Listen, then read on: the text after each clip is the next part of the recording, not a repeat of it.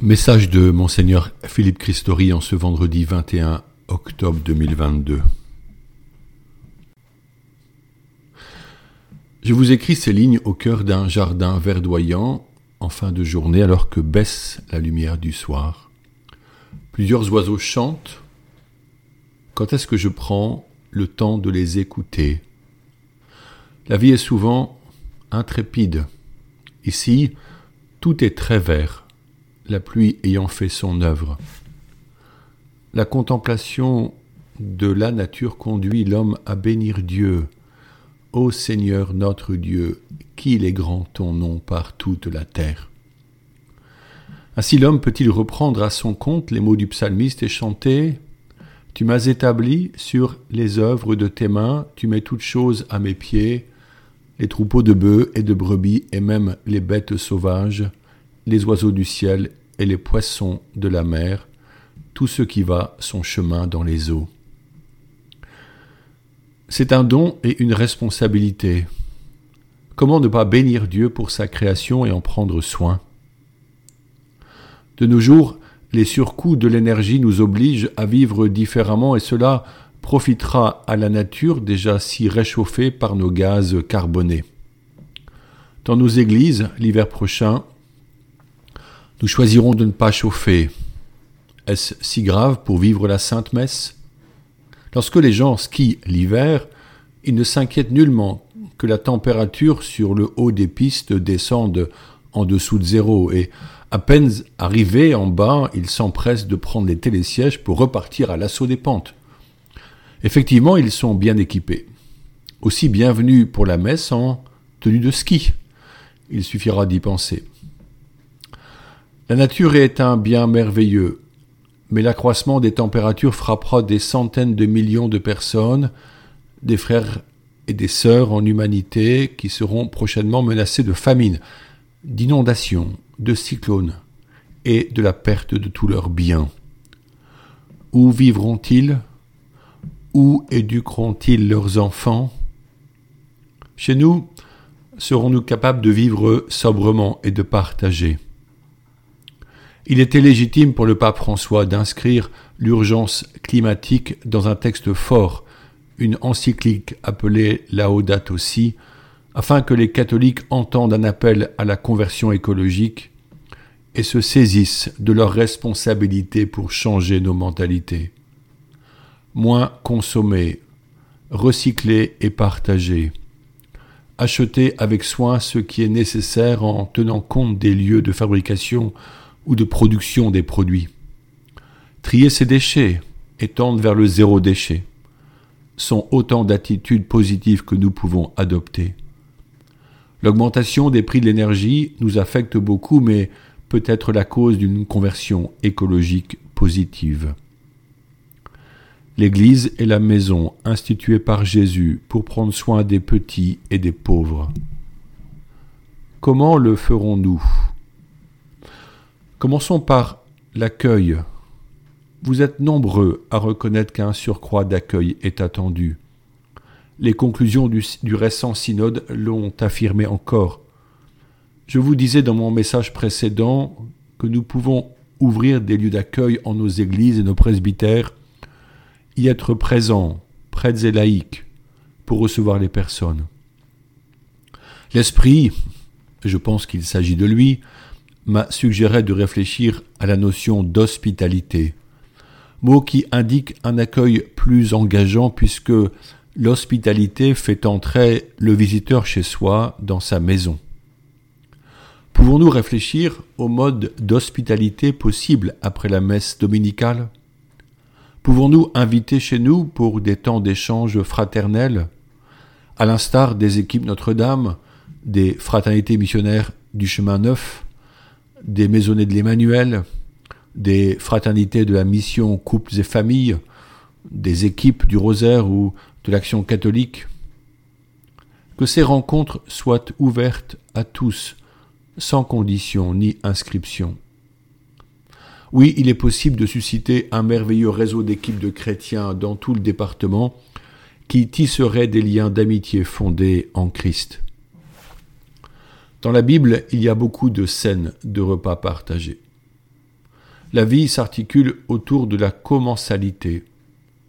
Un bel épisode est celui de la rencontre du prophète Élie avec une pauvre veuve à Sarepta. Elle a un fils. Ses réserves alimentaires, de l'huile et de la farine, lui permettent de faire encore un pain, de le manger avec ce garçon. Elle sait qu'ensuite ils n'auront plus rien et qu'ils mourront. Élie l'invite à espérer en la providence divine. Il lui demande à manger, et elle partage leur maigre repas. Alors Dieu remplit les cruches de farine et d'huile, afin qu'elles ne soient jamais vides. Il y a aussi des banquets extraordinaires, comme celui préparé par la reine Esther pour son époux, le roi Xerxès, à Suse, la citadelle, lors duquel elle demande à son époux le salut de son peuple, destiné à l'extermination.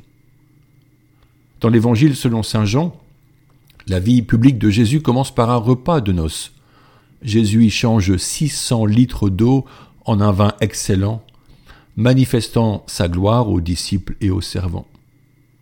Il y a le repas du soir que vient prendre Jésus chez Zachée, un collecteur d'impôts, profiteur de l'argent des autres, et qui est l'occasion d'une transformation du cœur de cet homme qui décide de rendre tout ce qu'il a volé.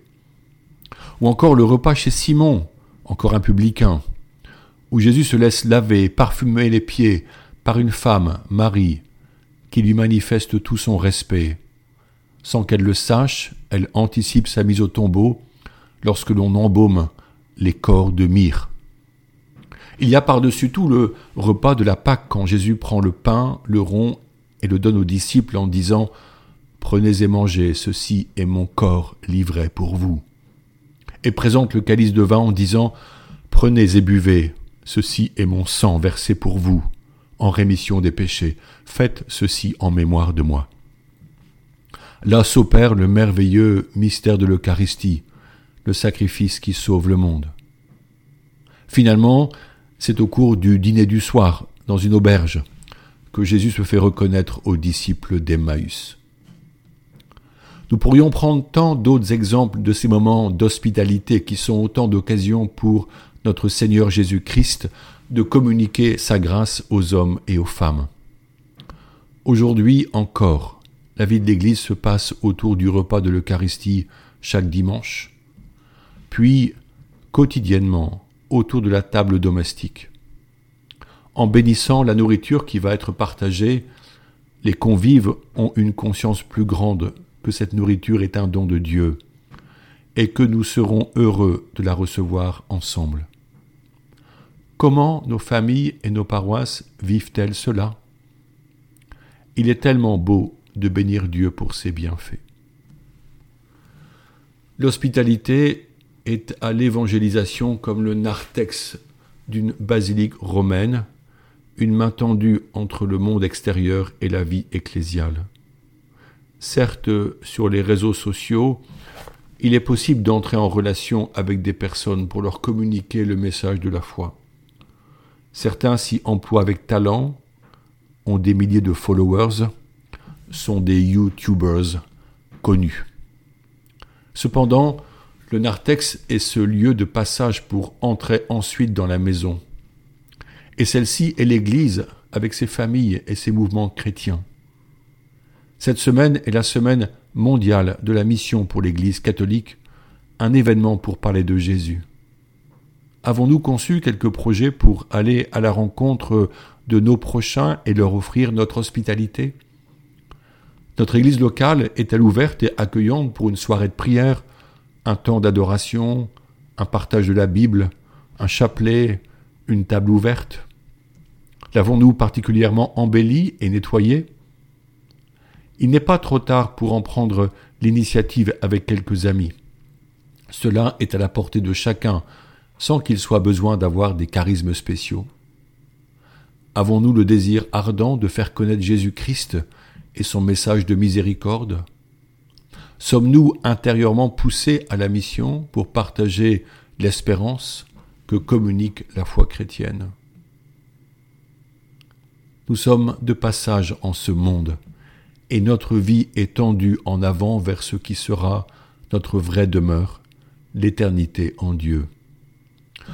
En attendant cette ultime rencontre, notre planète bleue est un trésor que tous nous devons choyer pour y vivre en paix, en nous aidant mutuellement pour la conserver belle et nourricière pour nous et pour tous. Prions, mes amis, pour discerner les voies de la paix et les projets qui permettront de développer un art de vivre économiquement raisonnable, afin que les générations suivantes n'aient pas à rechercher dans les poubelles de, nos industries les restes abandonnés pour manger et survivre.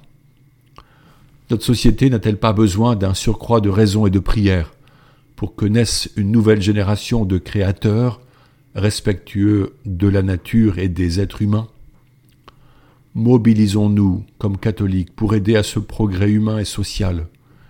Déposons au pied de Dieu nos bons désirs et osons prendre des chemins nouveaux de dialogue et de partage pour bâtir ensemble. Prions ensemble le Christ de faire venir la paix et son royaume, afin que nous vivions en communion les uns avec les autres, dans le respect de nos différences. Demandons cela à Notre-Dame qui ne peut pas être indifférente aux souffrances dues aux divisions. Prions ensemble trois Je vous salue Marie pour obtenir la paix en ce monde. Puis je vous encourage à prier le chapelet si possible chaque jour, pour la paix dans le monde et particulièrement en Ukraine. Maintenant nous prions. Je vous salue Marie, pleine de grâce, le Seigneur est avec vous. Vous êtes bénie entre toutes les femmes et Jésus, le fruit de vos entrailles, est béni. Sainte Marie, Mère de Dieu, priez pour nous pauvres pécheurs, maintenant et à l'heure de notre mort. Amen. Je vous salue Marie, pleine de grâce, le Seigneur est avec vous. Vous êtes bénie entre toutes les femmes, et Jésus, le fruit de vos entrailles, est béni. Sainte Marie, Mère de Dieu, priez pour nous pauvres pécheurs, maintenant et à l'heure de notre mort. Amen. Je vous salue Marie, pleine de grâce, le Seigneur est avec vous, vous êtes bénie entre toutes les femmes, et Jésus, le fruit de vos entrailles, est béni. Sainte Marie, Mère de Dieu, priez pour nous pauvres pécheurs, maintenant et à l'heure de notre mort. Amen. Bonne journée à tous.